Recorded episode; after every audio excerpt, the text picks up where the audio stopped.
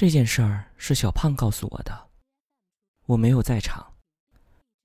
阿喜体质有些特殊，我之前的文章里有写到。若是新的朋友，可以去看看之前的文章。二零一一年八月十七日，我们已经放了一阵暑假，同学们都在家里复习，因为开学就是高三了，最紧张的一年。小胖。阿喜，还有俊哥，三个人报了一个暑假班，准备猛抓学习。都想上一个好一些的大学。我因为暑假跟父母去外地的亲戚家，就没有在一起。这个培训班位置在我们那边黔南师院的教学楼，是大学生们自己办的，价格也比较便宜，所以小胖他们就去了。听小胖说，还是挺多人的。他们已经补习了四天，也就是第四天晚上，几个人遇事儿了。小胖他们三个人补习完了以后，已经是九点，但因为有几道比较难的数学和化学题目不会，就又多留了一会儿。等到问完了问题，也差不多九点四十了。三个人走出教室。准备整点夜宵再回家。小胖说：“他刚下楼的时候，他和俊哥就觉得阿喜不对劲儿。他全身都在发抖，脸色非常难看。因为之前的一些经历，小胖和俊哥都放机灵了，什么都没问，直接拉着阿喜，快速的离开师院，打车回家。路上三人什么都没说。”把他送到他姐姐租的房子以后，小胖才问他是不是又看到了。阿喜点头说：“是有几个绿狗子。我们那边一般觉得绿色的灯光照在人脸上特别像鬼，而且鬼出来会勾命的，所以叫做鬼物绿钩子。只是取谐音叫做绿狗子。”小胖和俊哥当时就身子一震。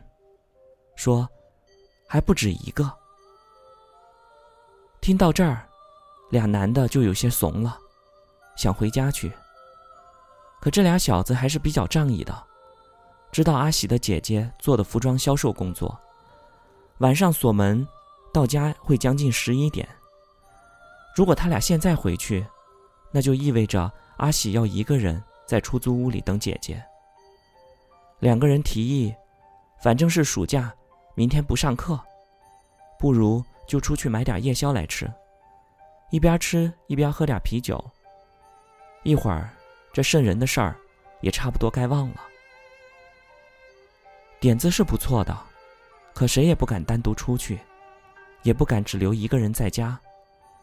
要去还是得三个人一块儿去，因为阿喜姐姐租的房子比较偏，这边晚上基本没有啥卖宵夜的。三个人往外走了近二十分钟，才买到了烧烤。小胖又在旁边的小店提了两罐听装的啤酒。东西买到以后，三个人就开始往回走。这仨出来的时候走的大路，因为大路比较宽敞，有路灯，而且一般有摆摊的都在大路上摆。但是三个人回去。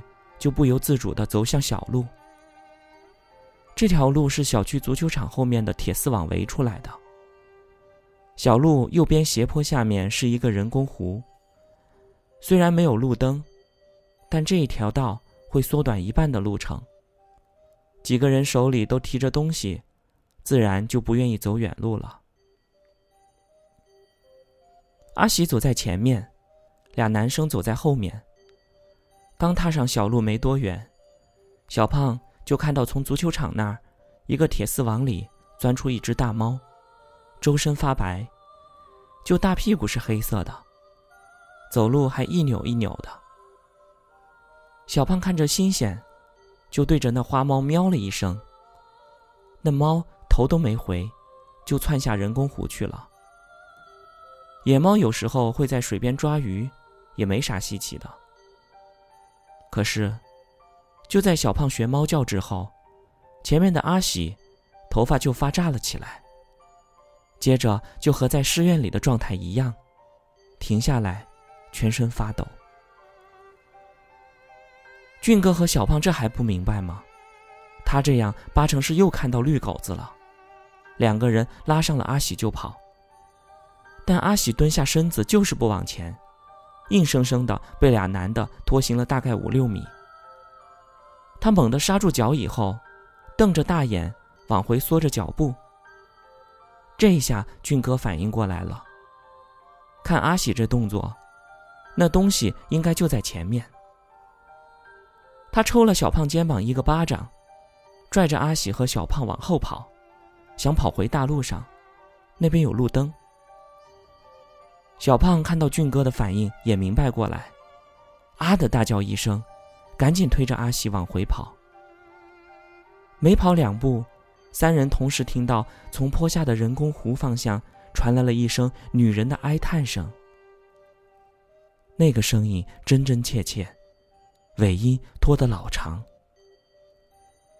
大家听到了哀叹声，感觉对方的身体都颤了一下。当时那情况，谁都不敢往回看，赶紧往大路上奔。这一通跑，就直接跑到了大路的外面。也就是之前买烧烤的地方，那儿的人稍微多一些。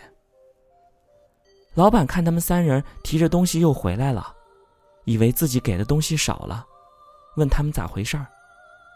三个人说没事儿，就在这店里吃。因为如果说自己遇到了鬼，谁会相信呢？三人就在店里一边吃一边等阿喜的姐姐。可等了大概四十分钟。眼看时间已经十一点半了，他姐也没从这边路过。没办法，小胖就催促阿喜给姐姐打个电话。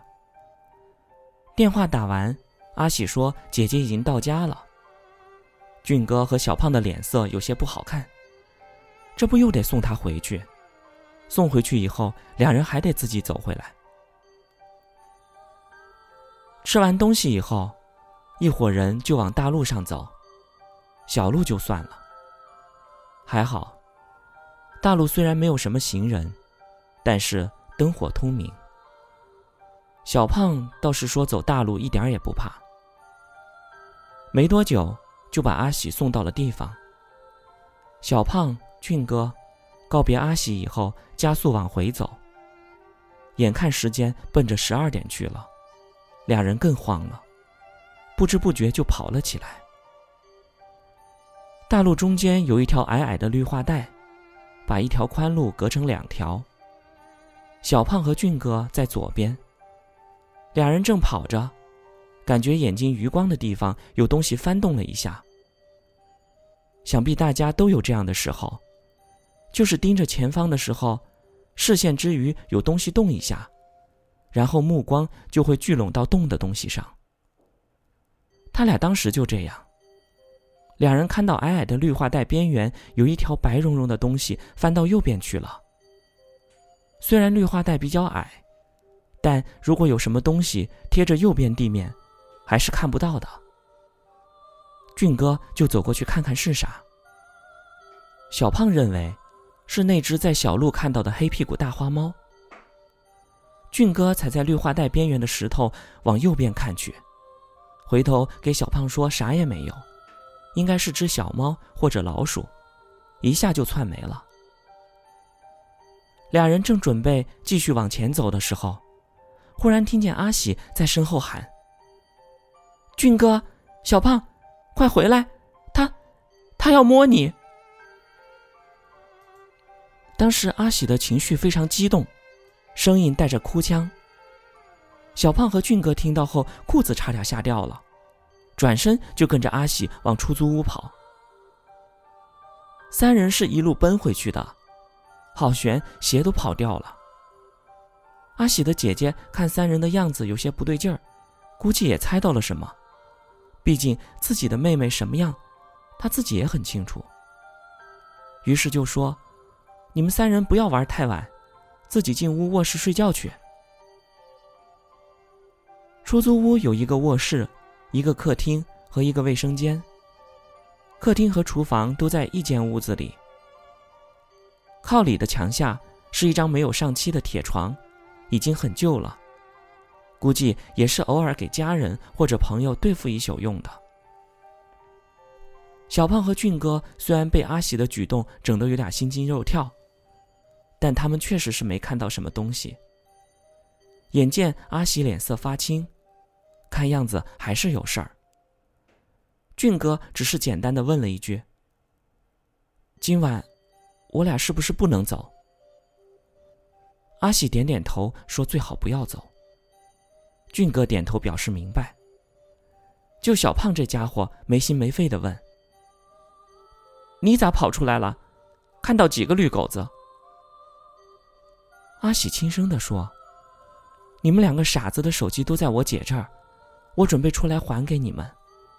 才追上来，我就看到阿俊站在一个白团子面前，低下头去，躺在地上的那东西的手，都快要摸到阿俊的衣服了。阿喜说到这儿的时候已经哭了，俊哥则当场炸毛，和小胖抱到了一块儿。当晚，阿喜和姐姐睡里面的卧室。小胖和俊哥就在外面的客厅将就了一夜。天亮以后，才离开的出租屋。